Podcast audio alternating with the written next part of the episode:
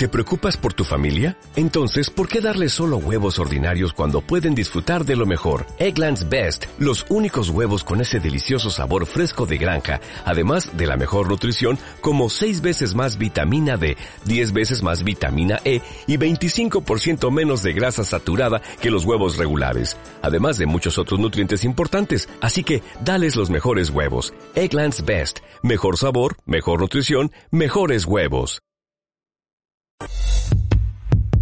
Y ya nos quedamos eh, con José Lagunar Antonio para dar una pinceladita de seguridad con el tema de las motos, que son auténticos titanes. José, los estamos oyendo día tras día, eh, todo lo que, lo que cuentan. Y hoy a mayores escuchábamos a Joan Pedrero y a Javi Vega, que además ellos se revisan su moto, se hacen su mantenimiento, se hacen su cama en su tienda de campaña, en esos Original by Motul, en esa categoría que hacen todo ellos y que no llevan un equipo o una estructura detrás. Si correr el Dakar es una auténtica aventura y es un sacrificio, hacerlo en moto ya es prácticamente, bueno, lo más parecido al infierno que creo que hay en vida porque cuidado qué canutas las tienen que pasar. Ojo, y que son también muy, muy vulnerables. Al final están en el ángulo muerto de los camiones, se tienen que comer lo que no está escrito, sobre todo la gente que va en esta categoría que no lleva asistencia. No quiero ni pensar el desgaste psicológico y el desgaste físico que tienen que tener para mañana. O sea, tiene que ser impresionante la capacidad que tengan de sujetarse encima de la moto y de ir ir dando caña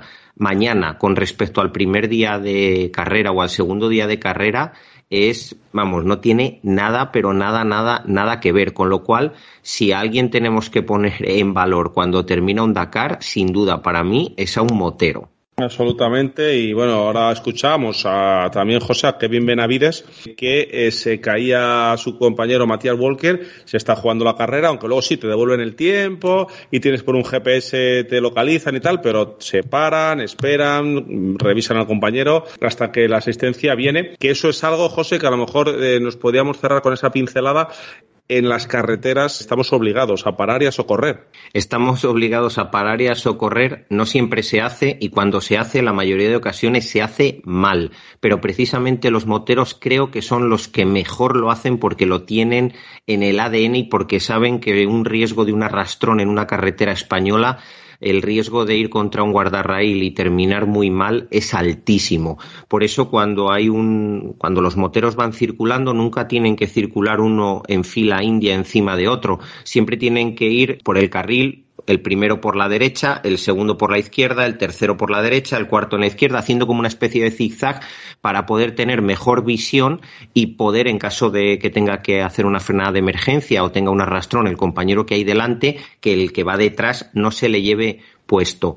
Pero mm, seamos usuarios de moto o seamos usuarios de coche, tanto si hemos sufrido nosotros el accidente como si vemos un accidente o vemos una avería, por favor, hay que identificar pero con toda la antelación posible ese accidente, esa moto tirada en la carretera, para que eso no produzca eh, otros accidentes. Lo más importante de todo, antes de ir a socorrer a la persona, es señalizar. Señalizar es absolutamente fundamental. En el Dakar, ya lo hemos hablado en algún otro episodio, que cuando un coche se queda en la, en la parte de abajo de una duna, se pone arriba el casco o algún elemento de fortuna para identificarlo en motos además están geolocalizados. Ojalá algún día de verdad, por supuesto sin invadir nuestra intimidad y sin que sirva para que nos denuncien, consigamos que los ciudadanos cuando vamos en un vehículo estemos de alguna forma geolocalizados para que de forma automática el resto de vehículos que van por la carretera sepan que ahí hay un accidente, porque hay veces que un motero va solo, se cae en moto, eh, me imagino cualquier carretera de España, cualquier carretera secundaria, se queda ahí tirado y como no tenga un compañero que le haya visto caer, quién sabe dónde está ese chaval o esa chavala.